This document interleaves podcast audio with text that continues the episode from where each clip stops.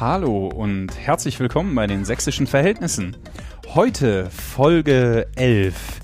Ein bisschen Rückblick und Vorausschau und tolle Menschen zum Gespräch. Heute ist Montag, der 28.05.2018. Wir zeichnen auf und die Folge soll, wenn alles gut läuft, heute Abend noch erscheinen und sonst morgen früh am Dienstag findet ihr sie frisch in eurem Podcatcher, Player und wo auch immer ihr das Ding hört. Danke für die Rückmeldung und das Feedback zu Folge 10. Frauke Petri war schon eine Herausforderung und es gab vor allen Dingen im persönlichen Bereich so ganz freundliche Nachrichten, die ähm, schon gefragt haben, wie ich das gemacht habe, nett zu bleiben, obwohl doch möglicherweise die persönliche politische Position eine andere sein könnte. Aber viel mehr habe ich mich darüber gefreut, dass am Ende der Sendung, da habe ich ja spontan dazu aufgerufen, dass ein Gast in Folge 11 vorbeikommen könnte und das hat funktioniert. Er sitzt hier und dazu gleich mehr. Heute haben wir technisch ein bisschen was vorbereitet. Es gibt ein paar Einspieler aus den vorhergehenden Folgen, worüber ich mit meinen Gästen sprechen möchte. Ich bin gespannt, ob das alles so funktioniert, wie ich mir das vorgestellt und rumgefrickelt habe. Heute war ein unglaublich warmer Tag. Sonne satt und heute Mittag strahlten auch zwei andere in die Kamera, nämlich Ministerpräsident Kretschmer und der Bundesinnen-, Heimatschutz-, Museumsminister Horst Seehofer. Die haben nämlich heute mehr Bundespolizisten für Sachsen verkündet zwar nur Stück für Stück, also die ersten 100 jetzt gleich und dann bis zum Herbst nochmal 150 mehr, also stehen wir am Ende für äh, bei 250 Bundespolizisten und es soll vor allen Dingen um Verkehrsüberwachung gehen. Ich finde beeindruckend daran, dass dann der Stau auf der A4 wahrscheinlich einfach nur um ein paar Einsatzfahrzeuge länger wird. Ich bin gespannt, wo die Reise hingeht. Heute Abend Fernsehtipp oder in der Mediathek nachschauen. Es gibt eine interessante Doku. Wer braucht den Osten? Und da gibt's heute Abend bei Fakt ist äh, in, im MDR eine Diskussion. Ähm, das könnte ganz spannend werden. Ich pack den Link zur Mediathek nochmal in die Show Notes. Und letzte gute Nachricht, der Weg zu Spotify ist frei und es kann sich tatsächlich nur noch um Wochen handeln, bis der Podcast Sächsische Verhältnisse auch dort erscheint. Nun aber genug, jetzt darf ich meine Gäste vorstellen.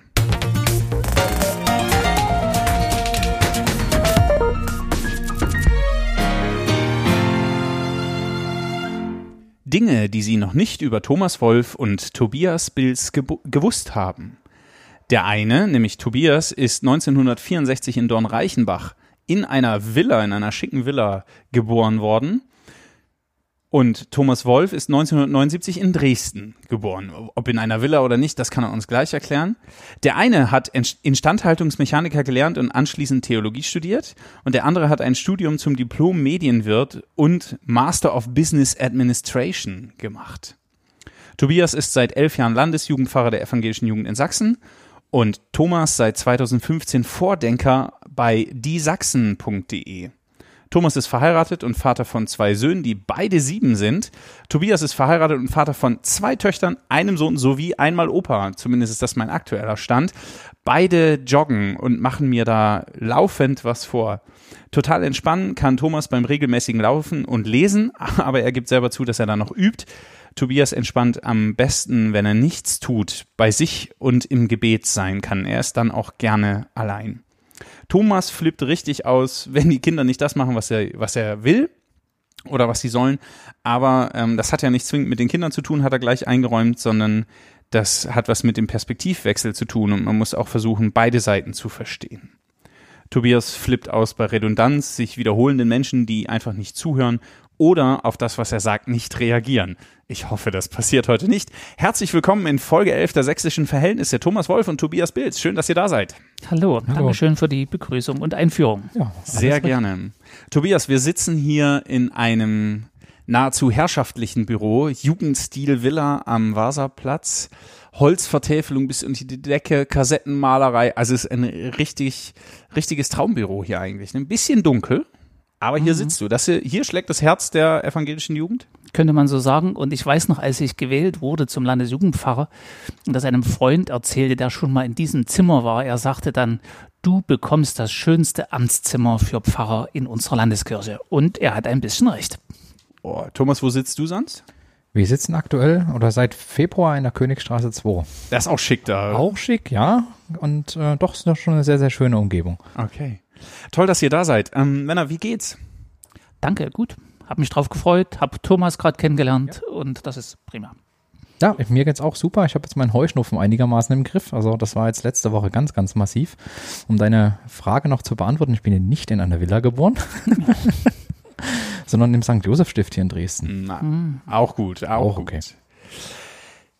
Der Podcast heißt Sächsische Verhältnisse. Meine Herren, wie versteht ihr den Begriff? Thomas. Sächsische Verhältnisse. Die gibt es nicht. Als solche. Also es gibt ja, das geht so sicherlich so ein bisschen äh, in die Richtung, ja, das, was gerade in den letzten Jahren politisch hier so ein bisschen passiert ist.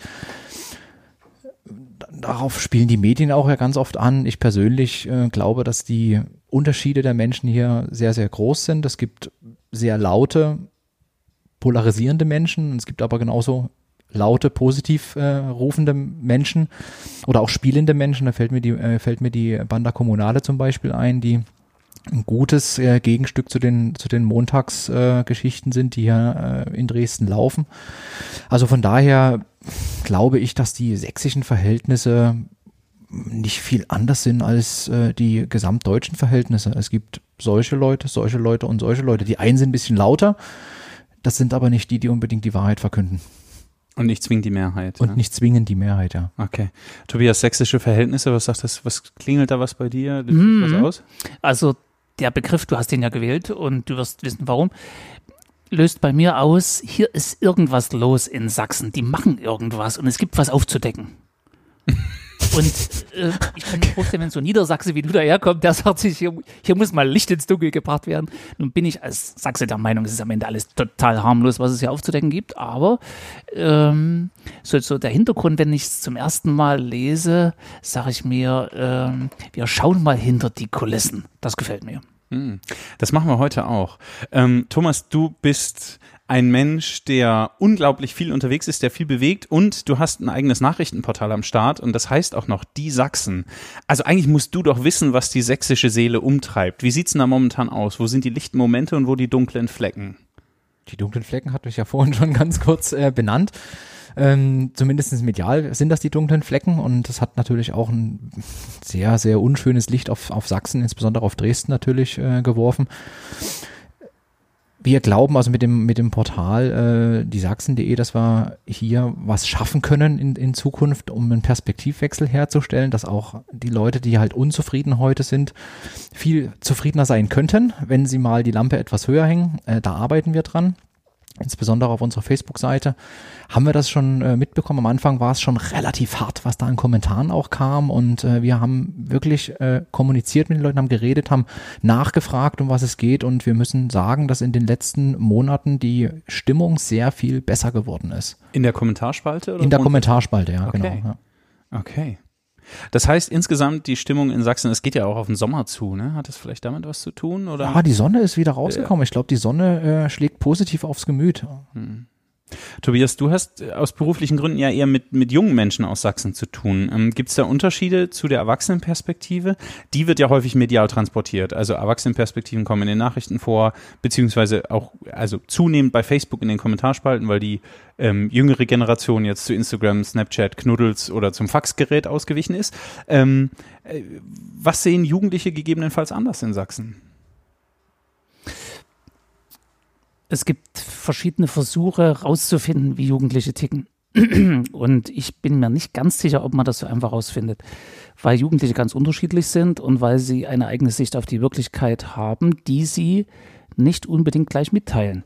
Ich würde aber gern heute mal, mal so sagen, es gab möglicherweise noch nie eine Zeit, in der ältere, also die Elterngeneration der Jugendlichen, äh, mit den Jugendlichen so stark einer Meinung gewesen sind.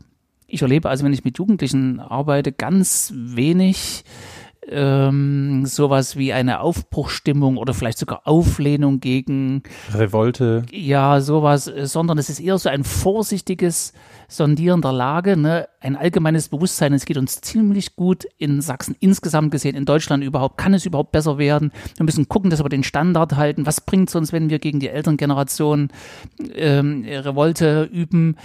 Kann nicht viel Gutes rauskommen. Wir gucken mal auf, auf, auf gute Freundschaft mit der Eltern äh, Generation voranzukommen, schon unser eigenes zu machen, aber eher in so einer Art Fortführen äh, dessen, was jetzt schon da ist. Also ich erlebe kaum Jugendliche, die so richtig Randale machen interessant, also ich bin Pfarrer, ja, wenn ich mit anderen Pfarrern über Konfirmandenarbeit rede, das ist ja so dieser Jahrgang, eine siebte, achte Klasse, wo eh alles irgendwie scharf geschaltet ist. Die Pfarrer erzählen fast übereinstimmend, es war noch nie so friedlich in der Konfirmandenarbeit wie zurzeit. Das heißt, wir haben eine, also positiv formuliert, der Generationenkonflikt könnte dahin sein. Negativ formuliert, wir haben eine wahnsinnig angepasste Jugend, oder? Eine vorsichtige Jugend, eine auf Sicherheit bedachte Jugend, die nichts riskieren möchte. Und jetzt sage ich zum Schluss trotzdem nochmal das, was ich am Anfang schon gesagt habe den Einzelnen oder die einzelne Jugendliche musst du dann schon nochmal anschauen. Ne? Mhm. Es gibt dann also auch äh, Einzelne, die dann äh, sich anders verhalten. Aber wir machen gerade so einen großen Überblick aufs Ganze. Na klar, das grobe Holz. Das, dafür ist dieser Podcast berühmt, sozusagen. Okay, ich habe ein paar Ausschnitte aus den vorhergehenden Folgen mitgebracht und aus der ersten, weil ich hier zwei gebürtige Sachsen ähm, vor mir sitzen habe, aus der ersten Folge mit Frank Richter einen kurzen Schnipsel zum Thema Dialekt und Heimat.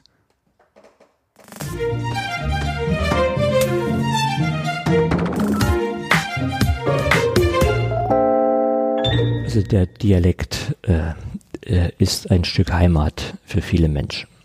Und wer sich anschickt, äh, den Menschen diese, diese Heimat, diese Melodie des Lebens zu nehmen, der begeht aller Wahrscheinlichkeit nach eine große Dummheit, wenn er es nicht gar böse meint.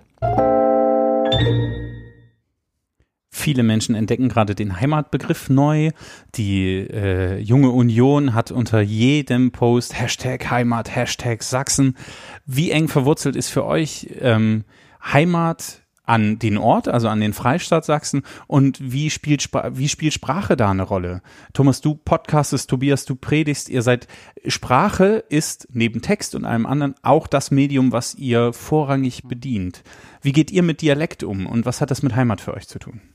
Also ich habe mir gerade die, als ich den Snippet gehört habe, die beiden Worte Heimat und Ärgernis aufgeschrieben. Ähm, ja, Dialekt und Sprache ist irgendwie Heimat.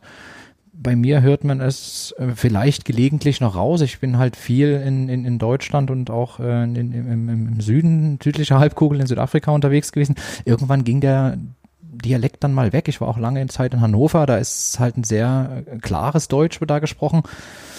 Und äh, insbesondere der sächsische Dialekt hat natürlich und deswegen Ärgernis äh, medial schon auch bedingt durch Stefan Raab in der Vergangenheit, äh, ja, so ein paar. Ist das der alte Maschendrahtzaun? Da, der Maschendrahtzaun äh, zum mhm. Beispiel mit oder Knallerbsenstrauch, was da, keine Ahnung, was da alles gab. Also es wurde schon sehr oft ins Lächerliche gezogen und ähm, ich glaube, dass das Thema dann auch so ein bisschen auf das Selbstwertgefühl der Sachsen schlägt. Ähm, ich kann aber hier immer wieder nur sagen, guckt euch die Bayern an, äh, die haben genauso einen starken Dialekt mit Untertitel, das braucht man bei uns zum Teil noch nicht. Und äh, die gehen sehr selbstbewusst damit um, dass das so ist, wie es ist. Die haben in der Vergangenheit was geschaffen. Die Sachsen haben auch ganz, ganz viel geschaffen. Also was wir jetzt äh, nach der Wende hier aufgebaut mhm. haben, natürlich mit Subventionen und mit, mit politischer Hilfe, however, aber es ist ja in Bayern nicht anders gewesen. Und ich glaube, dass die Sachsen auf ihren Dialekt und auf das, was hier passiert ist und auf ihr Land stolz sein können. Mhm. Also also das Sächsische ist ja ähm, genau genommen ein verwaschenes Hochdeutsch. Also das ist ein bisschen abgeschliffen. Thomas äh, äh, Ein bisschen abgeschliffen. Ne? Und das führt eben dazu, dass äh, der Sachse dann eben auch als ein bisschen abgeschliffen gilt. Also nicht ganz so auf der Höhe der Zeit. Ne? Und ich beobachte mich, wenn ich einen Podcast zum Beispiel bei Jan Litze aufnehme, wie ich mich bemühe, Hochdeutsch zu sprechen, äh, um vielleicht aus dieser ein bisschen dusselig Falle rauszukommen. Ich bin nicht sonderlich stolz auf meinen Dialekt, das gebe ich ganz offen zu. Ich kann ihn aber auch nicht mal loskriegen. Es gibt so Untersuchungen, so mit dem zehnten, elften Jahr hat sich der, der Kiefer- und Rachenbereich so weit ausgebildet, auch durch das bis dahin geredete Sächsisch, dass das gar nicht mehr zu ändern geht. Und das wird bei mir wahrscheinlich so sein. Das heißt, es blitzt immer wieder raus. Einerseits, also es ist mir eher etwas unangenehm, wenn es die Leute merken, aber sie merken es eh. Andererseits, das Sächsisch hat also auch wunderbare Begriffe auf, auf Lager. Zum Beispiel das schöne Wort Fischeland, ne? Fischeland. Der Sachse ist Fischeland. Das heißt, er hat so eine, so eine bestimmte Art, so eine Grund Beweglichkeit, ein geschicktes Bewegen durch die Herausforderungen des Lebens. Das Wort gibt es nur in Sachsen, den Typ gibt es nur da und da fällt Sprache und Kultur aufs Feinste zusammen. Der Sachse surft Fischeland durchs Leben, kommt immer irgendwie durch und lächelt verschmitzt vor sich hin. Fischeland war auch so ein Wort, ich musste schon mehrere sächsische Einbürgerungstests über mich ergehen lassen. Mhm. Zu irgendwelchen Geburtstagen kommt das immer vor, ne? Und dann ist die Hitch dran und ach, irgendwelches Zeug. Mhm. Ich merke mir das dann auch nicht wirklich. Dann muss ich immer die Uhrzeit richtig vorlesen, was ich auch nicht ähm, treffsicher bringe, um das sozusagen. Aber Fischeland ist auch immer dabei. Mhm, ja. Ganz fein. Wobei Menschen, die Fischeland durchs Leben kommen, sind ja eigentlich sehr sympathisch. Also das halte ich ja für ja. eher für angenehme Zeitgenossen. Ne? clever, überlegen sich was, kümmern sich. Darf ich hm. eine Anmerkung machen Mach zu sächsischen Verhältnissen? Also die, dieses Fischeland sein, das heißt, mit den gegebenen Umständen pragmatisch und geschickt umzugehen, wird im Moment sehr herausgefordert, weil der Sachse das Gefühl hat, dass etwas im Gange ist, was er möglicherweise nicht im Griff hat. Und da kommt diese ganze Geschichte, wir kommen vielleicht noch drauf, äh, was geht durch die Presse, was kommt über die Medien, was wird ihm vermittelt für ein Bild von Welt. Er hat das unbestimmte Gefühl, er wird reingelegt. Ist ein bisschen zugespitzt. Er wird reingelegt. Da wird was mit ihm gemacht und er kann nicht gut parieren, weil er nicht, nicht richtig die Mittel zur Verfügung hat. Und dann kommt es so, so zu kleinen verschwörungstheoretischen Ansätzen. Ne? Wer weiß, was die da wieder vorhaben, die da irgendwie kommen, die irgendwas mit mir machen. Das ich, lass mir nicht gefallen. Und jetzt muss es mal aufgedeckt werden. Und da, gehen wir auf die Straße und da reden wir. Und das geht so, ne? Das ist also, also auch eine Krise des Fischelandseins, würde ich mal so deuten. Ja, aber zum Glück gibt es ja jemanden, der die Wahrheit verkündet, montags. Mhm. Ja, das ist eben dann die eine der Das ist das Problem, das, ja. Die, die so, ich würde es eine Verunsicherung nennen. Mhm wenn die Vigilanz verunsichert wird. Das ist auch, das wird dann die nächste Folge. Okay. Ähm, äh, Thomas, äh, Nachrichten verkünden, Wahrheiten verkünden. Du bist viel im Medienbereich unterwegs. Du bist durch die Republik gezogen. Du hast gerade von Südafrika geredet. Du hast in Köln gearbeitet und für die Sächsische Zeitung in Dresden. Jetzt hast du ein eigenes Nachrichtenportal auf die Beine gestellt. Was hat sich denn in den letzten Jahren auf dem Medienmarkt äh, in Sachsen verändert? Pui, in Sachsen. Ja, oder machst bundesweit, wenn bundesweit, du das ja, ist, willst, also ist okay die Frage kannte ich ja also schon ein bisschen im Vorfeld. Und auch hier fiel mir eigentlich ein Wort erstmal ein, das war Kostendruck. Also es, es gibt einen unglaublichen Kostendruck in den Redaktionen, in den Verlagen, weil überall die äh, Abonnenten wegbrechen. Äh, aus dem Print wird immer mehr Werbegeld abgezogen, was nach was zu online fließt, aber eben nicht zwangsläufig zu den Verlagen online, sondern viel mehr zu Google, Facebook und äh, anderen Netzwerken. Und das sorgt dafür, dass überall eingespart werden muss. Diese Einsparpotenziale sieht man, dass überall ähm, Mantelteile im Printbereich immer gleicher werden und dadurch ein Gefühl der Gleichschaltung, ich sage den Begriff jetzt einfach mal so, entsteht. Ich glaube, das ist nur ein gefühltes Thema, weil ich glaube, insgesamt ist die Medienvielfalt größer geworden. Thema Blogs, kommen wir vielleicht dann später noch mhm. drauf. Die haben aber noch nicht die Durchschlagskraft. Okay. Ja, ähm, aber also es ist, es wird, werden immer mehr Redaktionen zusammengelegt, wird gespart und dadurch kommen überall äh, sehr, sehr ähnliche Inhalte in die Welt und ähm, ja, da kann man schon den einen oder anderen Eindruck gewinnen, dass da irgendwas Steuerndes oben drauf drückt ne? und dann die Montagstheorien irgendwie zu unterstreichen. Okay, das, ja. das passt. Ähm, äh, ich habe noch einen Schnipsel mitgebracht aus der zehnten Folge mit Frau Petri. Da sagt sie was zum Thema Presse und Aufmerksamkeit. Das nehmen wir mal gleich mit hoch.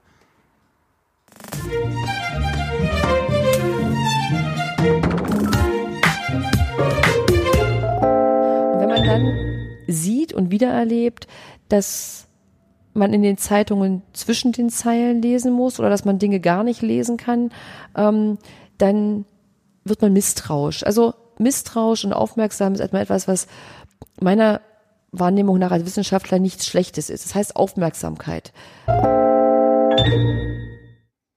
Also ich habe ganz oft nicht den Eindruck, dass ich irgendwas zwischen den Zeilen lesen muss. Mir geht's eher so, dass ich mal denke, meine Güte, das ist jetzt die dritte Tagesschau-Eilmeldung heute oder die achte Spiegel-Online-Eilmeldung oder also wenn ich den Deutschlandfunk höre und morgens die Presse, Presseschau höre, sozusagen, da höre ich von links nach rechts ein breites Spektrum an Positionen und Betrachtungsweisen, egal was passiert, ob Trudeau was gemacht hat, ob Trump was gemacht hat, ob Putin was gemacht hat oder Angela Merkel.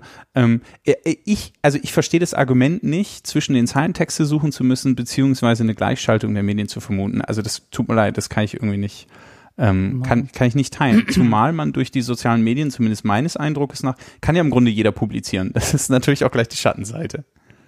Also ich habe eine Vermutung, was hier vielleicht dahinter liegen könnte, obwohl ich das auch nicht teile, muss ich, muss ich ganz klar sagen, äh, ist so, so dieser, dieser, dieser grundsätzliche Verdacht. Aber es gibt so eine Veränderung in der Medienszene, dass die, die, die Position derer, die reden und schreiben, nicht immer klar zum Ausdruck gebracht wird. Also früher zum Beispiel war das so, ich nehme mal Frankfurt, soweit ich es wahrgenommen habe, die FAZ war äh, konservativ, die Frankfurter Rundschau war eher links. So, ich glaube, ich bin da ungefähr richtig, ne? So, wenn du also FAZ gelesen hast, wusstest du, ich bekomme die Nachrichten unter diesem Blickwinkel präsentiert. Und wenn du dann gucken wolltest, wie die gleichen Nachrichten äh, die eher Linken machen, dann hast du halt in die Frankfurter Rundschau geschaut, wenn du es wolltest denn.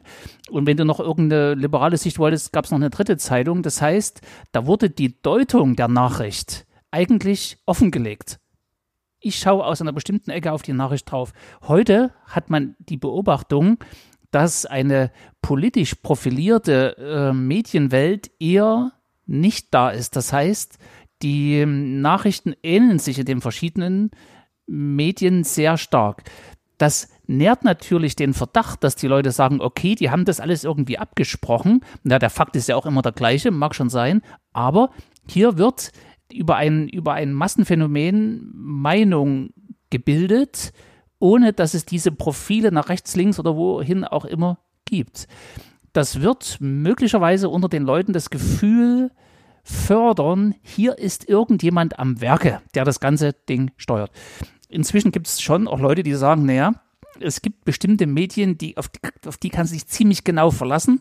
Das ist vielleicht die Süddeutsche Zeitung und, und dann noch die Zeit. Und, und wenn du am Morgen im Internet schaust, bei den Online-Zeitungen gibt es so drei, vier. Wenn du die gelesen hast, da bist du ungefähr auf dem richtigen Weg was, was die Dinge betrifft, gibt's gibt's auch wieder. Aber da muss man schon ein bisschen sich bemühen drum, ne? Und nicht einfach das Fastfood, das Schnelle hm, irgendwo reinzufuttern. Aber dass wir praktisch wie äh, keine Ausschläge mehr nach der Seite haben, sondern eine zentrale Meinung, die relativ nah beieinander liegt in den einzelnen Medien, das scheint mir ein Phänomen zu sein. Mhm. Vom Medienkonsumenten zum Medienmacher. Thomas, was hast du? Ja, Medienmacher, ähm, ich sehe das, ich sehe das ganz ähnlich. Also man sieht, dass das alles irgendwie ein bisschen gleicher wird, so auch in der, in der Meinung. Ich hatte ja vorhin schon gesagt, dass die, der Kostendruck extrem groß ist in den Redaktionen. Und auf der, auf der anderen Seite wächst die Professionalität der äh, botschaftsendenden Einheiten. Da kann man die Politik nehmen, da kann man die Wirtschaft nehmen, da kann man andere Institutionen nehmen. Das wird alles immer besser. Und dadurch entsteht natürlich auch eine gewisse, wenn die, eine gewisse, ja, vielleicht, ich sage jetzt mal, Phlegmatismus in den Redaktionen. Also wenn ich was gut aufbereitetes bekomme und auch das liest sich gut, dann mache ich noch ein Foto rein und dann kann ich das so rausgeben. Da muss ich gar nicht mehr viel machen. Das kann schon ein Grund sein. Also die Redaktionen sind natürlich durch die Informationsflut auch total überlastet. Ne? Auf der einen Seite mehr Informationen, auf der anderen Seite weniger Leute, die es bearbeiten können das, da kommt schon hm, einiges Kann zusammen. Ein Problem für. Ja. ja. Da gab es jetzt neulich auch so eine Situation, dass die Polizeidirektion Görlitz, der Pressesprecher, hat mit dem Polizeipräsidenten ein Interview geführt und hat das Interview eins zu eins als Pressemitteilung rausgehauen. Ähm, und das ist von der SZ genauso gedruckt worden. Also da gab es dann keinen redaktionellen Anteil mehr, da war, glaube ich, nur noch Steuerung C, Steuerung V. So. Wunderbares Beispiel dafür. Genau. genau. So. Ähm, ich, ich hatte ja auch mit Thomas Geithner eine Folge, also mit dem Pressesprecher von Dresden. Ich finde es auf der einen Seite sehr gut, dass die staatlichen Behörden deutlicher ähm, äh, auch die Presse bedienen und deutlicher publizieren und mit ihren Inhalten auch rausgehen. Gleichzeitig braucht es aber dann einen qualitativen Journalismus, der sagt, Moment, ich habe noch mal drei Fragen, können wir noch mal drüber reden? Mhm. Folgendes interessiert mich. Ja. Ein spannendes Format finde ich die, die Krautreporter zum Beispiel, die haben ja jetzt auch ein, ein, ein Sachsenbüro, da gibt es jetzt die Abendpost, die fassen immer was zusammen, das finde ich ganz spannend, aber da gibt es bestimmt noch mehr. Was, was konsumiert ihr sonst noch so? Vielleicht ganz kurz, wenn ich darf, ja. noch einen Satz zur, äh, gerade du es gerade sagst, Dresdner Polizei jetzt bei dem letzten Bombenfund äh, in Löbtau.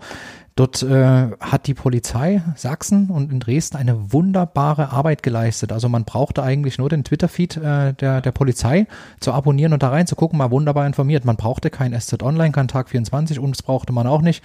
Das hätte alles wunderbar funktioniert. Ne? Aber es hat halt jeder irgendwie möchte von diesem Kuchen, von dem Sensationsteil was abhaben. Ich mhm. möchte was haben, ich möchte was haben. Und am Ende war die Information von der Polizei, die welche gilt und dann hast du noch irgendwelche Verteileinheiten gehabt, äh, die man in so einer Situation eigentlich gar nicht braucht. Hm. Okay. Ähm, Presse berichtet gerne vor allen Dingen über Skandale, Herausforderungen, also K- Clickbait, ne, funktioniert, oh mein Gott, am besten mit Skandalisierung. Ähm, aber wie müsste denn, Tobias, was denkst du, wie müsste sächsische Politik gestaltet sein, dass sie eine andere Presse erhält, dass sie Menschen motiviert und, und Menschen mitnimmt? Also Jan Witzer hat mal gesagt, man muss heute die gleiche Aufmerksamkeit auf die Präsentation legen wie auf die Inhalte selbst. Das scheint ein sehr kluger Mann zu sein. Keine Ahnung, ne, ob das stimmt. Ich habe seitdem schon viel drüber nachgedacht. Äh, Das heißt, zunächst mal müsste man äh, klarstellen, dass, dass die inhaltliche Arbeit und die Präsentation die gleiche Bedeutung haben. Und ich stelle mir vor, dass Leute vielleicht besser mitgenommen wären, wenn sie in die Gestaltungs- und Entscheidungsprozesse hineingenommen würden. Also wenn jetzt Politik, eine Partei zu einem Ergebnis kommt, für eine Gesetzesvorlage, für eine Entscheidung, keine Ahnung, dass nicht erst das Ergebnis präsentiert wird, sondern dass schon im Vorfeld in den Diskussionsprozess eingeführt wird. Und mir kommt es so vor, als ob die Politiker Angst davor haben, dass man ihnen nachsagt, die wissen selber nicht so ganz genau, was sie wollen. Da gibt es vielleicht in den Fraktionen und in den, in den Koalitionen Spannungen, äh, von denen wir nur was ahnen. Wenn es aber ein, ein öffentlicher Prozess wäre, wie man in einer bestimmten Angelegenheit zu einem Ergebnis kommt, dann könnten die Bürger auch sehr gut nachvollziehen, warum das Ergebnis so geworden ist, wie es ist. Und da würde eine Transparenz entstehen, die möglicherweise das Vertrauen in die Politik wieder stärkt. Thomas, kannst du dir vorstellen, über so einen Prozess zu berichten? Den Prozess könnte man durchaus begleiten, aber das Thema ist, aber das halte ich auch für riskant. Also ich finde find das auch grundsätzlich gut, aber man hat gesehen beim Brexit, äh, was das bedeuten kann durch polarisierend und durch äh, populistische Meinungen, die dann halt rausposaunt werden, dass man dadurch schon sehr stark äh, in eine Richtung drängen kann, die am Ende, wenn es den Leuten dann wirklich bewusst ist, was da passiert, sie hatten völlig anders entschieden. Und das ist, das ist eine Gefahr auch. Und ich glaube, dass wir hier in, in, in Deutschland, das muss langsam gehen. Also einfach mal so einen Systemwandel hinzubekommen, ist, glaube ich, schwierig. Gerade mit den Medien, die man heute zur Verfügung hat, im Social Media Umfeld, dort kann man schon durch provokante Aussagen und Angst äh, die Meinung bei vielen Menschen so verändern, dass sie nicht dem entspricht, was es eigentlich, wo es eigentlich hingehen soll. Und das, das ich halte es für gefährlich, aber für einen, für einen Weg, den man langfristig vielleicht mal üben sollte bei Mhm. Dingen, die nicht so eine große Tragweite haben, wie zum Beispiel aus der EU auszutreten. Mhm. Ja, Also äh, bei kleineren politischen Entscheidungen dieses System der Transparenz mal testen ja würde ich Ja, sagen. und, ja. und sich Darf ich langsam ran. Ja, klar, ne? Okay, das hat natürlich wiederum die Gefahr, dass die Leute sagen, dort, wo es nicht drauf ankommt, fragt ihr uns, und wo die wirklich entscheidenden Sachen gemacht werden, da ist großes Stillschweigen und dann kommt da raus mit dem, äh, was ihr, was ihr vorhabt. Vielleicht zum Anwärmen, okay, kann ich mir vorstellen, dass man, dass man so ein bisschen, dass man so ein bisschen reinkommt. Aber die Politik muss doch sowieso erklärt werden. Mehr Und, und Transparenz die, die, sowieso. Also, die Frage ist, erkläre ich sie erst hinterher, dass ich sage, so, pass mal auf, ich, dann ist es immer, ich belehre dich. Wenn ich aber im Prozess öffentlich mache, was für Argumente mich bewegen, äh, wird der Bürger ernst genommen. Und naja, es kann natürlich schon mal passieren, dass sich eine Stimmung im Land aufbaut in einem Diskussionsprozess. Man muss natürlich dann auch sagen, passt auf Leute, wir denken gerade Folgendes. Und dann wissen die Leute, aha, die sind noch nicht fertig mit dem Ding, aber das sind folgende Argumente, die sich da gerade nach vorn schieben. Dann kann auch über verschiedene Kanäle nochmal Einfluss genommen werden, dann kann der Koalitionspartner nochmal reagieren. Ein spannender Prozess, das würde den Ruf nach mehr direkter Demokratie möglicherweise unterstützen. Aber, Thomas, du hast wahrscheinlich recht, wir sind das nicht geübt. Und, und da müssen die Leute lernen, mit Halbfertigem umzugehen und, und nicht gleich zu sagen, boah, die sind unsicher, die wissen selber nicht, was sie wollen. Das ist dann doof. Da, Also da würde ich dir recht geben, es darf keine Verunsicherung geschaffen werden dadurch. ich finde Transparenz in der Entscheidungsfindung, was du sagst, das Ja. finde ich äh, einen einen super Weg. Dass man eben nicht diese Fakten Mhm. hat, das ist jetzt so, sondern wirklich sagt, pass auf, du, du hast es wunderbar beschrieben und ich glaube, das ist ein guter Weg. Zu sagen, das, da wollen wir hin, die Möglichkeiten haben wir, Thema Lobbyismus. Die Argumente kommen gerade aus der Wirtschaft. Wir persönlich sehen das jetzt aus Ja. wissenschaftlicher Sicht so, aus politischer so, aus gesamtgesellschaftlicher so. Und dann kann man da wunderbar, im Unternehmen wird's ja gemacht. Da gibt's Entscheidungsmatrizen, das kann man dann in der Politik sicherlich auch machen. Ich glaube aber, dass wenn die, wenn die Menschen über extrem komplexe Sachen entscheiden müssen, wird es schwierig, weil es gibt häufig keine einfachen Antworten auf die komplexen Fragen, die wir zu lösen haben. Aber mehr Transparenz, sofort. Mhm.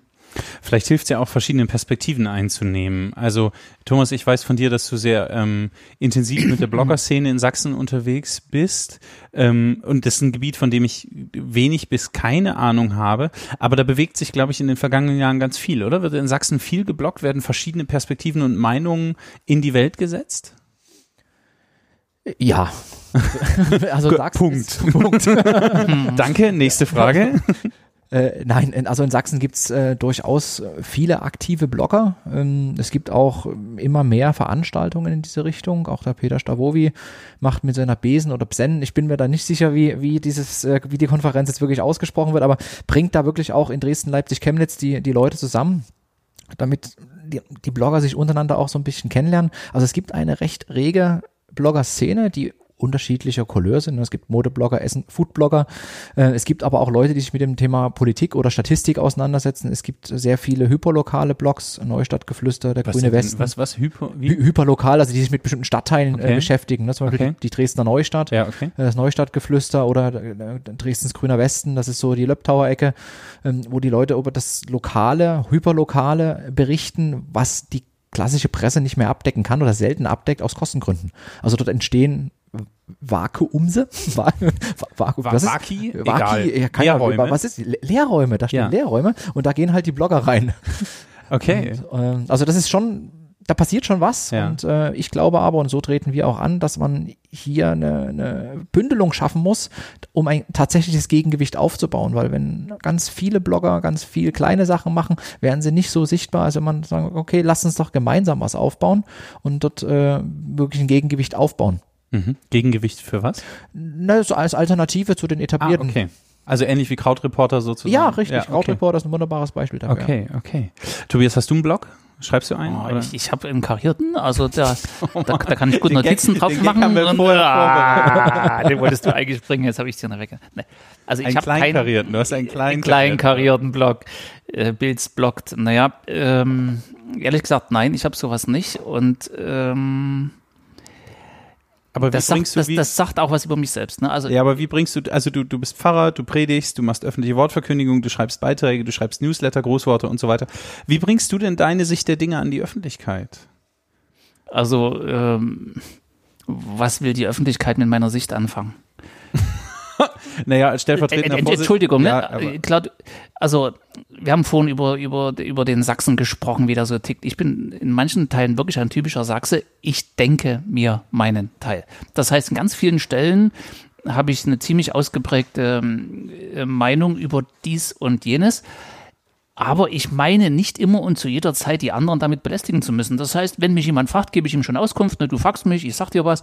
Aber jetzt mich so hinzustellen und zu sagen, passt mal auf, Freunde, ich bin hier der Welterklärer oder, oder wie Frank Richter, ne, ne, hört doch mal endlich zu.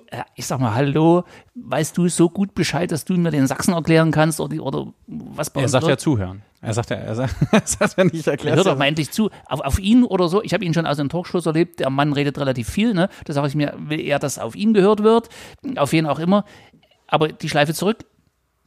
Warum soll ich mit dem, was ich denke, was mir wichtig ist, mehr als bisher die Leute hm, behelligen oder ich bin da von Natur aus etwas zurückhaltend, hat auch was mit meinem Charakter zu tun. Ich merke allerdings, und äh, vielleicht fange ich doch eines Tages etwas kleinkariert an, ähm, also so, so das ganz kleine Format, ne? Also äh, Grußwort in unserer Rundmail, das, das, das ist ein, ein Satz aus der Bibel und dann mache ich einfach so zehn Sätze dazu oder 15 maximal. Das mache ich sehr gern und kriege ganz viele Rückmeldungen darüber. Die, die Leute lesen es gern, freuen sich, Hey, reagieren, stell, machen irgendwas. Und und ich das, weiß, sowas ein bisschen voranzubringen, vielleicht würde ich das mal versuchen. Ich weiß von Verlagen, die angefragt haben, ob du nicht ein Buch machen willst. Ja, also jetzt das, aber naja. Mach's mal nicht zu klein, ne? Also ähm, vielleicht haben wir hier sozusagen jemanden, der der zukünftig ins Bloggen kommt. Ganz kleinkariert. Das wäre eigentlich, wäre eigentlich witzig, ja. Mhm. Geht, geht bei uns super. okay. Ähm, ich habe noch einen Schnipsel mitgebracht. Wir hören mal rein. Kultusminister Piwarts. Bitteschön.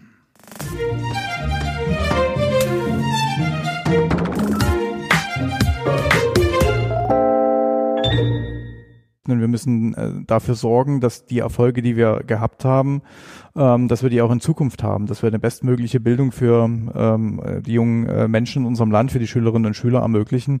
Und das ist eigentlich das, was mich, Sie haben dankenswerterweise mitgezählt, was mich die letzten 109 Tage auch beschäftigt hat, wie uns das gelingen kann. Und das ist äh, nichts, was man mit, mit kurzfristigen Entscheidungen lösen kann oder mit einer Entscheidung, die plötzlich das ganze Problem löst, sondern das ist etwas, wo man sich auf einen langen Weg machen muss, Stück für Stück die Dinge abzuarbeiten, dass die Probleme, die wir ohne Zweifel im Moment haben, dass die kleiner werden. Das war Kultusminister Piwarz ähm, ganz ähm, nach vorne orientiert, fand ich auch damals im Podcast, was was seinen Job angeht und was die Veränderungen im, im Kultusministerium beziehungsweise im Schulbereich angeht. Jetzt sind schon wieder ein paar Tage drüber weggegangen ähm, und ich habe am Wochenende mit mehreren Menschen Zeit verbringen können im privaten Sektor und aus drei verschiedenen Bereichen habe ich gehört, dass Menschen jetzt als Seiten- oder Quereinsteiger in den Lehrberuf gehen wollen. Eine Geisteswissenschaftlerin, eine Kindergärtnerin und ein ähm, Sozialpädagoge. Das, also das Lehrerpaket scheint mir jetzt gerade so ein bisschen Jobmotor zu sein, zumindest der Geisteswissenschaftler, der hat mich lange nach einem Job gesucht und jetzt hat er hier eine ähm, Idee, wie es weitergehen kann.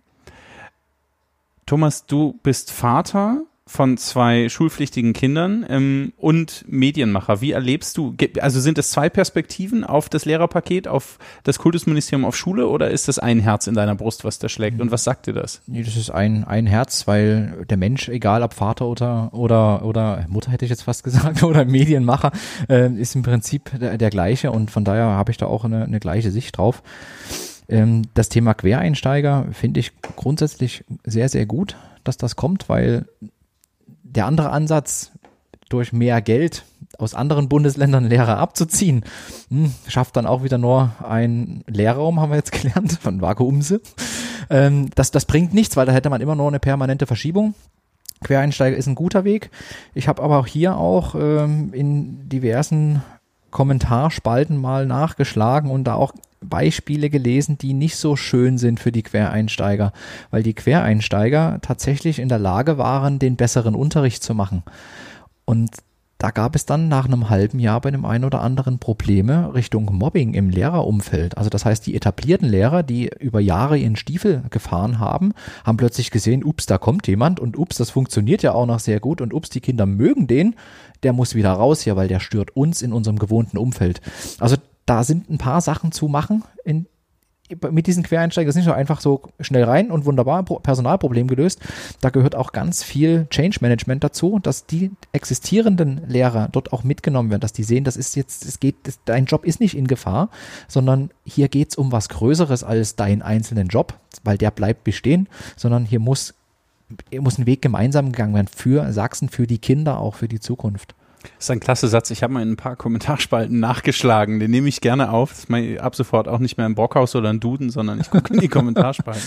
ähm, ich habe auch gehört, dass ähm, es umgekehrt läuft, also dass viele ähm, Lehrerinnen und Lehrer, die lange das System am Laufen gehalten haben, so wie es war, jetzt auch frustriert sind über, über die Entwicklung, die gerade passiert.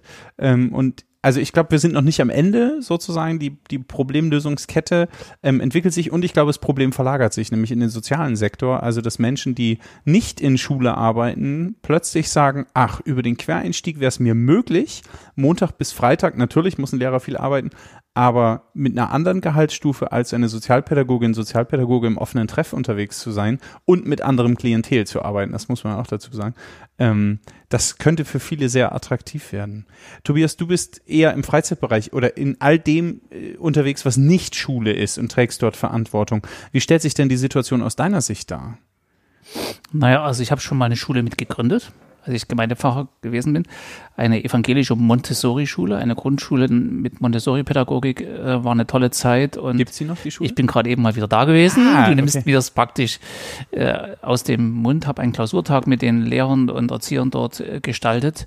Und Montessori-Pädagogik legt da sehr viel Wert auf die sogenannte Freiarbeit. Das heißt, da wird eine Umgebung vorbereitet für die Kinder und sie können selber äh, selbstbestimmt gucken, mit welchem Material sie was machen wollen.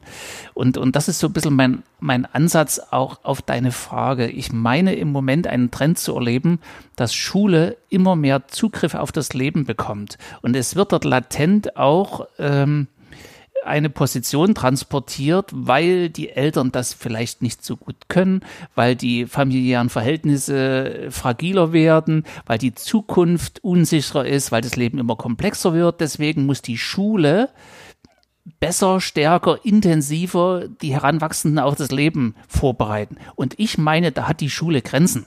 Das heißt, man kann nicht dann wie auch immer einen durch immer mehr Stunden Schule sich vorzustellenden idealen Bürger herausprägen. Ein kleines bisschen äh, erinnert mich das manchmal an, an die DDR-Zeiten, wo man im Kindergarten angefangen hat und hatte das Ideal vom sozialistischen Bürger, die man irgendwie formt und Kindergarten und Vorschule und Pioniere und keine Ahnung. Und ich habe eine kleine Sorge, ich spreche das hier einfach mal so aus, dass die Übermacht von Schule und die Konzentration auf Schule, wenn es um das Thema Bildung geht, nicht mehr genug Freiräume und Spielräume lässt, dass Heranwachsende selbstbestimmt, neigungsorientiert, fehlerfreundlich, vielleicht im Jugendverband, vielleicht im Sportverein noch genug Luft und Freiraum haben, um sich selber ihre Bildungserfahrungen zu schaffen. Und äh, ich denke, dieser Bereich kommt unter Druck, schon rein zeitlich, Ganztagsschule oder Ganztagsschulangebote. Und da wird ein, ein, ein Raum, wo Kompetenzen erworben werden, äh, in Gefahr gebracht, der dringend wichtig ist und den junge Leute brauchen. Hm. Ich ähm, denke auch, also Bildung für den Kopf, das funktioniert in Sachsen ganz gut. Wir haben einen Haufen Ingenieure mhm. auch auf der Regierungsbank. Aber diese Frage nach Herzensbildung, also äh, wo ist Zeit für Pfadfinder sein, für Stromern an der Elbe, für Fußballspielen, für äh, all das, ähm, wenn ganzer Schule bis 16 Uhr geht, dann sitze ich im Bus, fahre, wenn es nicht in Dresden ist, noch eine Dreiviertelstunde übers Land, dann muss ich möglicherweise noch Hausaufgaben machen. Ähm, ja, was mache ich dann noch? Ne? Also, also wo ist, wo ist die Zeit, um Kind oder Jugendlicher zu sein, die nicht verplant ist? Wir diskutieren auf der einen Seite das bedingungslose Grundeinkommen, weil wir sagen, wir wollen Menschen mehr Freiräume geben, um ehrenamtlich sich zu engagieren, um einfach zu leben. Und die Spielräume bei Kindern und Jugendlichen machen wir eng. Thomas, oder was hast du? Ja, also der, der Druck in den Schulen äh, ist relativ groß und ähm, bei den, also Kind möchte ich heute einmal möchte ich es nochmal sein und einmal nicht, weil es ist ähm, schwierig. Ähm, weil, jetzt muss ich kurz einen Sprung machen, auf die Elternseite. Mhm. Weil die Eltern selber ja heute ähm, ein Problem haben und zu entscheiden, welches Schulsystem, welche Schulform ist für mich die richtige. Montessori hast du gerade erwähnt. Äh, dann gibt's Waldorf, dann gibt's das klassische staatliche Modell. In, dort gibt's wieder Zwischenmodelle, das Züricher Modell, um, um lesen und schreiben zu lernen, das Fibelmodell. Äh, jedes Kind ist anders, jedes Kind lernt anders und ich merke das bei uns in der Familie auch. Also wir sind immer zwiegespalten. Unsere Kinder sind auf einer staatlichen Schule. Der eine ähm, lernt nach äh, Züricher Modell, der andere nach Fibelmodell. Es passt zum Glück bei beiden relativ gut, weil das auf die Charaktere und die Lernmethode bei denen irgendwie hatten wir Glück. Wir gucken aber trotzdem immer wieder mal auch äh, freie Schulkonzepte uns an, wie Montessori und, und haben uns auch im Vorfeld, sind jetzt in der ersten Klasse auch im Vorfeld, äh, uns das angeguckt und so, ja, wir waren uns nicht ganz sicher, ob das das Richtige ist. So rückblickend, ja, hätte man ja auch machen können. Also es gibt eine unglaubliche Verunsicherung bei den Eltern. Hm. Also hier ist noch viel zu tun. Aber du hast gerade gesagt, es ist kompliziert. Das nächste wird auch kompliziert. Wir spielen nämlich Entscheiden oder Leiden. Zwei angsterfüllte Gesichter. Wow. Ein, ein halb angsterfülltes Gesicht. Ähm, ich habe nämlich vorhin zwei Testballons vorgelesen, weil ich gesagt habe, heute ist nicht schwer. Und beide Herren haben kurz gezuckt. Wir machen ähm, es in der Runde. Wem, wem darf ich eine Frage stellen? Ihr legt dann die Richtung fest. Du stellst immer die Fragen, oder? Nee, nee, es geht, okay, Thomas, ich stell dir, du stellst so. Tobias, Tobias stellt mir die Frage. Nein, ich stelle nie immer die Fragen. Das war der Testdummy, da haben wir ja schon drüber geredet. Hier, die nächste. Ah, okay, Thomas, lieber eine Nacht im Gefängnis oder eine Nacht verwirrt im, verirrt im Wald verbringen? Eine Nacht im Gefängnis oder eine Nacht verirrt im Wald? Eine Nacht verirrt im Wald. Okay. Junge Heide oder Dresdner Heide und warum? Dresden, Dresden, warum? Ich glaube, es ist eine ganz tolle Erfahrung. eine Nacht Solange das Smartphone mit Taschenlampe dabei ist. Ich, eine tolle Erfahrung, eine Nacht durch den Wald zu hören. Okay, Menschen machen interessante Dinge. Ja. Was geht? Nächster. So, nächster. So rum. Äh, Tobias, lieber nie wieder ernst sein oder nie wieder lachen können? Das ist so schön formuliert, da muss ich erst mal nachdenken. Also, wenn ich wählen müsste, dass ich also ob ich nicht mehr lachen kann oder nicht mehr ernst sein kann, ne, das steckt ja dahinter. Na, das ist eigentlich ziemlich logisch. Also nicht mehr lachen können ist ja entsetzlich. Da verzichte ich lieber auf Ernst. Hast du den jetzt wieder reingepackt? Na klar. Jan, jetzt bist du dran. Du hast uns das alles eingebrockt. Naja. Lieber immer das Gefühl haben, niesen zu müssen oder immer das Gefühl haben, husten zu müssen. Es ist beides mega unangenehm, aber ähm, ich glaube, ich würde das Niesen nehmen, weil Husten ist in einem Sprechberuf echt. Bist Ja, immer dabei, dich zu freuen. Nee, nur das, du hast ja nur das Ja. Gefühl, der ist ja nur das Gefühl. Machst du das so, wenn du das fühlst? Ja, wenn es aufsteigt, so. Ach, naja, ich weiß auch Okay. nicht. Ich mach dann immer so. Das sieht man jetzt nicht auch in die Kamera. Oha, oha. Ähm, wir, es geht ans Eingemachte, Thomas. Lieber berühmt und geliebt zu Lebzeiten, also jetzt, wie, wie jetzt im Grunde. Lieber berühmt und geliebt zu Lebzeiten, aber vergessen nach dem Tod oder eher ein langweiliges Leben und dafür Ruhm und Ehre nach dem Tod erhalten? Nee, ersteres. Erste. Ja. Ich habe mich gefragt, was müsste man tun, um äh, erst nicht geliebt und dann plötzlich Ruhm und Ehre zu haben, wenn man tot ist. Das ist Bringt einem ja gar nichts mehr. mir ist auch nichts eingefallen, was Geht man die- machen geht- müsste. Geht die Lebenskraft irgendwie verloren, oder? Das ist das Feedback, positives Feedback. Ge geliebt werden ist doch wichtig. Na klar. Hey. Lieber jeden Tag eine Wand streichen oder einen Teppich verlegen, Tobias. Als gelernter Instandhalter. Also den. Teppich verlegen, das könnte ich gar nicht. Eine Wand streichen, das, das beherrsche ich gerade eben noch. Also lieber die Wand streichen, würde ich mal sagen. Das, das Teppich verlegt man heute auch gar nicht mehr, oder? Kommt doch überall Schon, Laminat oder Parkett rein. Also eher Parkett. Ich glaube auch. Teppich ausrollen, das hätte ich gewählt, wenn das dort gestanden hätte. Ja, gab's nicht. Hm, Gab's nicht, schade eigentlich. Jan, jetzt hier du wieder. Ah, das ist schön, dass ich dir das stellen darf und das, das nicht mir gesch- Lieber nie mehr auf Toilette müssen oder nie wieder Karies. Ich Ich hab- kenne dich ein bisschen, aber äh, sprich mal. Ich würde nie wieder, nie wieder Karies nehmen. Ja, hat's vermutet. Also das andere, das kriege ich irgendwie hin, aber dieses ewige Sitzen beim Zahnarzt, ähm, das ist mir nicht sympathisch. Ihr kriegt jetzt noch einen, ihr kriegt jetzt noch einen, weil heute das Wetter so schön ist, einen für euch beide zum Schluss. Lieber nie wieder schwitzen oder nie wieder frieren? To erst Thomas, dann Tobias. Nie wieder schwitzen oder nie wieder frieren? Nie wieder frieren. Nie wieder frieren, ganz eindeutig. Also Echt? er schwitzt ist noch niemand, auf Front Richtig. sind schon viele. Genau. Ah, okay, das war entscheiden oder leiden.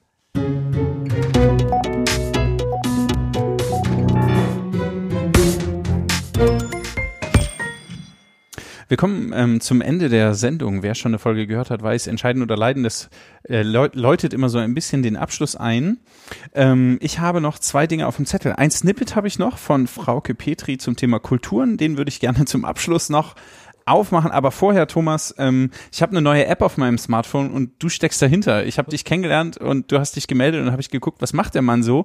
Und dann habe ich Miu, ist das richtig Ja, ausgesprochen? ja, genau. Mio installiert. Ähm, das ist eigentlich ein ziemlich cooles Teil. Bei mir in der Ecke ist noch nicht so viel los, aber erklär mal, was es mit Mio auf sich hat. Das finde ich ganz spannend. Mio. Äh, ja, Mio ist eine Nachbarschaftshilfe-App. Was wir damit machen wollten, äh, die mehr Transparenz in die Local Hoods zu bringen, also in die lokale Nachbarschaft. Es ist ja so, dass ich, äh, wenn ich, so ist es dann tatsächlich auch entstanden, weil wir, weil wir mal Mehl brauchten in, in größerer Menge und der Nachbar jetzt zwei Kilo nicht da hat, aber man könnte jetzt zum Beispiel in der Nachbarschaft fragen, ob jemand äh, bisschen mehr Mehl gerade zur Verfügung hat, weil man nicht wegkommt oder wie auch immer. Äh, Das ist so die Grundidee dahinter, dass die Nachbarn A wissen, da ist noch jemand und mehr Transparenz reinkommt, mehr Vertrauen entsteht und dadurch auch die Menschen wieder miteinander äh, in Verbindung kommen. Also im Haus selber, da kennt man die Leute meistens, aber wer im Nachbarhaus wohnt, das weiß ich heute nicht. Das ist so ein bisschen die, die Grundidee gewesen. Gibt es auch diverse Wettbewerbe, also nebenan.de, die, in die in diese Richtung gehen. Wir wollten das halt rein App-gestützt machen. Und äh, ja, es, es fehlt einfach an Marketinggeld dort, um das Ding richtig in den Markt zu drücken. Aber jetzt habe ich das hier in dem Podcast erwähnt. Ja, jetzt, jetzt, muss das, jetzt geht das, Ding durch die geht Decke. die ne? Decke. Ja, aber es ist, wir glauben immer noch dran, dass das äh, richtig gut funktionieren kann. Äh, Ja. Vielleicht hilft der Podcast noch, noch ein paar Downloads kriegen. Ja. Die Grundidee ist einfach, äh, dass Menschen sich wieder mehr unterstützen und das Digitale nutzen, um analog zusammenzukommen. Ja. Das digitale schwarze Brett, die Pinwand, finde ich Ja, ganz cool. ja, so- finde ich ganz cool. Jetzt gibt's noch einen auf die Ohren. Petri zum Thema Kulturen und Unterschiede. Wo wird Integration und Assimilation schwierig, wenn die Kulturen sich stark voneinander unterscheiden? Und ähm, da können wir nicht so tun, als sei ähm, die Kultur des Mittleren Ostens oder ähm, die Kultur, die in vielen afrikanischen Ländern herrscht, vergleichbar ähm, mit Belgien, Schweden oder Frankreich. Deswegen sollte man auch wenn man darüber redet, über einen europäischen Kontext reden ähm, und nicht über Deutsch, Französisch, Britisch oder sonst was, weil bei allen kleinen Unterschieden, die wir natürlich haben, wir am Ende geprägt sind durch eine gemeinsame europäische Geschichte, am Ende auch ähnliche Gesellschaftsordnungen. Frau Petri zum Thema unterschiedliche Kulturen. Und ähm, also ich muss mal sagen, das war Folge 10 und das war meine krasseste Folge bisher was so atmosphärisch vorher lief, bevor Frauke Petri den Raum betrat, dann wurde es unglaublich sympathisch, also für mich persönlich fast schon erschreckend sympathisch, aber oben drüber über der Parteizentrale in Braun, der, der, der, der blauen Huch sitzt, ähm, sitzt eine Burschenschaft, im Nachbarhaus sitzt eine Burschenschaft, also da hat sich so ein bestimmtes Milieu ähm, niedergelassen, möglicherweise haben die Blauen auch nirgendwo anders einen Mietvertrag gekriegt, das glaube ich, also kann ich mir auch vorstellen, ähm, aber diesen, diesen Clash of Cultures, den sie da aufmacht, den fand ich auch im Nachhinein im Hören nochmal total total schwer, also zu sagen, es gibt sowas wie europäische Hochkultur, die verträgt sich irgendwie und wenn dann aber der Osmane oder der Afrikaner dazukommt mit seiner ganz anderen Kultur, dann wird's, dann wird's schwierig und dann müssen wir über Assimilation nachdenken. Ähm, das hat mich, hat mich lange beschäftigt und wenn ich alleine auf Sachsen gucke und bei den sächsischen Verhältnissen bleibe, dann gibt es hier so unterschiedliche Kulturen in ein und demselben ähm, äh, Habitat, wenn man so will. Also einigermaßen die gleiche Klimazone, dasselbe Grundgesetz, dieselben äh, freiheitlichen, demokratischen Grundordnungen, Regeln und Rechte und trotzdem läuft es so extrem unterschiedlich ab in den Kulturen. Ihr seid aber beides Menschen, die sich ähm, auf Menschen in unterschiedlichen kulturellen Kontexten einlassen müssen. Ähm, ihr braucht ein Interesse an Begegnung und, und an Beziehungen. Sonst, also könntest du deinen Job als Pfarrer nicht machen und du deinen Job als, als Medienmensch, sage ich jetzt mal, nicht, nicht machen. Ähm, aber wie, wie stellt ihr das an? Brauchst du dafür einfach nur Neugier auf Menschen, um diese, diese kulturellen Brücken wahrzunehmen oder zu überwinden? Oder wie, wie, wie, wie löst ihr das Ding? Na, ich glaube, dass die, die Frage nach der Haltung, wenn ich fremden Kulturen begegne, tatsächlich eine zentrale ist. Das heißt, wenn jemand, wenn jemand anders auf mich zukommt, kann ich in eine Verteidigungssituation geraten, weil ich meine, meine Kultur behaupten zu müssen. Ich glaube, dass so eine Verteidigungshaltung etwas mit Unsicherheit zu tun hat. Und man könnte mal, mal ganz zugespitzt sagen, meine Güte, so ein gewachsenes, starkes Land wie Deutschland lässt sich in eine innere Verteidigungshaltung gegenüber fremden Kulturen bringen. Wo sind wir denn hingekommen?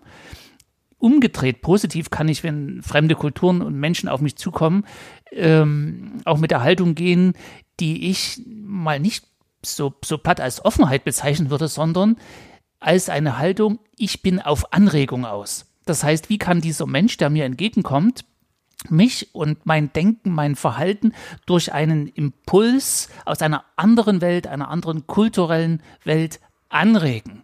Und, und Kulturen und Ordnungen und Länder entwickeln sich weiter durch Anregung. Es braucht also so, so, so eine Anregung, die auch ein bisschen Irritation hat. Und das würde ich sehr gern zugeben. Das ist zum Teil irritierend. Da muss man sein ganzes System neu mal durchchecken, was man sich so aufgebaut hat, womit man im Leben zurechtkommt. Aber ähm, wenn du nach der Haltung fragst, ich plädiere sehr dafür zu sagen, ich empfinde Menschen aus fremden Kulturen als eine Anregung für mich selbst. Thomas, wie gehst du damit um? Wie, wie machst du das in deinem Job? Ist das eine professionelle Haltung, die du einnimmst, oder ist das eine persönliche mhm. Haltung? Du hast vorhin gesagt, Vater und Medienmacher kann man nicht mhm. trennen. Vielleicht gilt es hier auch? Also in einem Punkt hat, hat sie ja recht, es gibt unterschiedliche Kulturen. Punkt. Das, das ist so. Wie man damit umgeht, ist was ganz anderes. Äh, ich hatte eingangs gesagt, dass ich in, in Südafrika war und äh, dort habe ich halt ein halbes Jahr in einem muslimisch geprägten Viertel gelebt. Und das hat sehr gut funktioniert. Wir hatten da eine WG in, in einem Haus drin und äh, das waren so, also Bo Bokap nennt sich das. Ähm, sehr bunt, sehr schön, sehr viele freundliche Menschen das Thema, was halt dort kulturell anders war, es waren auf, ich weiß nicht, waren es vielleicht zehn Quadratkilometer, waren da 16 Moscheen. So, und wenn früh um fünf der Mohizin anfängt, nein, 16 Mal der Mohizin anfängt, dann, dann steht man im Bett. Ähm, das war nicht schlimm, weil wir wussten ja, wo wir sind. Ähm, das hat, für, für mich war das eine kulturelle Erfahrung. Auf der anderen Seite haben wir wiederum gern mal auf dem Balkon geschlafen. Ähm, und draußen, was halt sehr warm ist, ne, in, in, in Südafrika. Und das, das, hat jetzt den Muslimen nicht so gut gefallen, weil die natürlich ihre Nachtruhe so ein bisschen gestört waren. Es gab Leute, die haben echt extrem geschnarcht. Das klingt jetzt irgendwie total banal, aber die standen dann schon auch bei uns vor der Tür und haben gesagt, das geht so nicht. äh, Und dann hat man miteinander gesprochen und da war das Thema durch. Wir wurden nicht gesteinigt, wir wurden nicht angebrannt oder irgendwas. Es war einfach ein Gespräch und Kommunikation äh, war der Schlüssel an der, an der Stelle. Und das ist das Wichtige. Also man braucht irgendwas Gemeinsames. Äh, Ich hatte vorhin die Banda Internationale auch benannt. Ne? Da ist die Musik das verbindende Element. Also das ist das für mich wahnsinnig tollste Integrationsprojekt, was ich so kennengelernt habe hier in der Ecke. Die, herrlich. Also man braucht was Verbindendes. Und wenn man aber auf der anderen Seite, Tobias, wie du sagst, so Ängste schürt, auch, also auch medial sagt, ja, da kommt jetzt äh, der Terrorismus rein, da kommt jetzt das rein. Natürlich haben dann die Leute, die wenig reflektiert durchs Leben laufen, äh, dann Angst. Und dann entsteht so ein Missmut. Und dann, wenn ich einen Missmut habe, reflektiert das und dann kriegt der Gegenüber Angst und dann ist der verunsichert und dann hast du natürlich die Spalte, die immer größer wird. Dann geht's immer weiter. Dann geht's immer weiter. Das heißt, Leute, geht auf die Straßen, trefft Fremde und Fremdes, probiert es aus und das ist eigentlich schon gut. Aber der Vigelante, sagst du, der sich gerne, der die Meinung gerne für sich behält, das könnte eine Herausforderung sein. Ne? Der muss wahrscheinlich ein bisschen seine Unsicherheit äh, überwinden ne? und, und vielleicht die Chance sehen, wenn er, wenn er sich mal einer Situation stellt, der er nicht gleich von vornherein gewachsen ist. Das ist nicht leicht, aber es gibt äh, eine, eine Menge toller Veranstaltungen, wo man das ausprobieren kann. Zum Beispiel am 13.06. das Gastmahl für alle. Dresden ist bunt. Also wer diesen Podcast, Podcast hört, aus Sachsen, aus Dresden kommt und am äh, 13.06. noch nichts vorhat, das Gastmahl für alle auf dem Neumarkt. Das wird eine sehr, sehr schöne Veranstaltung. Dresden ist offen und bunt. Ich bedanke mich bei meinen Gästen. Thomas Wolf, Tobias Pilz, toll, dass ihr da wart, dass ihr euch Zeit genommen habt für die Folge 11. Sehr gern. Die Folge 12, die ist noch in der Vorbereitung. Wir gehen auf die Sommerpause zu. Mal gucken, ob das noch was wird. Ich halte euch auf dem Laufenden. Habt Dank, dass ihr da wart, Männer. Gibt es noch ein Schlusswort? Was passiert jetzt noch? Was habt ihr heute Abend noch vor? Thomas geht Meine- bestimmt nur eine Runde laufen. Nee, morgen früh erst. äh, muss ich meine Sachen noch packen für Köln. Ja, morgen geht's nach Köln. Tobias, was machst du? Ach, ich denke noch ein bisschen über unser Gespräch nach. Das war sehr anregend. Danke, dass wir hier miteinander reden konnten und ich bin gespannt, ob es Reaktionen gibt. Hm, genau. Schreibt uns, lasst uns eine Nachricht da. Habt herzlichen Dank fürs Zuhören. Lasst es euch gut gehen. Genießt, genießt die Sonne und das Wetter. Esst ein Eis, Freunde. Es, man muss grundsätzlich mehr Eis essen im Leben. Das hilft auch den Local Heroes. Und Lächeln. Lächeln soll auch helfen. Ich probiere es heute Abend auch mal. Danke, dass ihr zugehört habt. Macht's gut. Tschüss. Tschüss.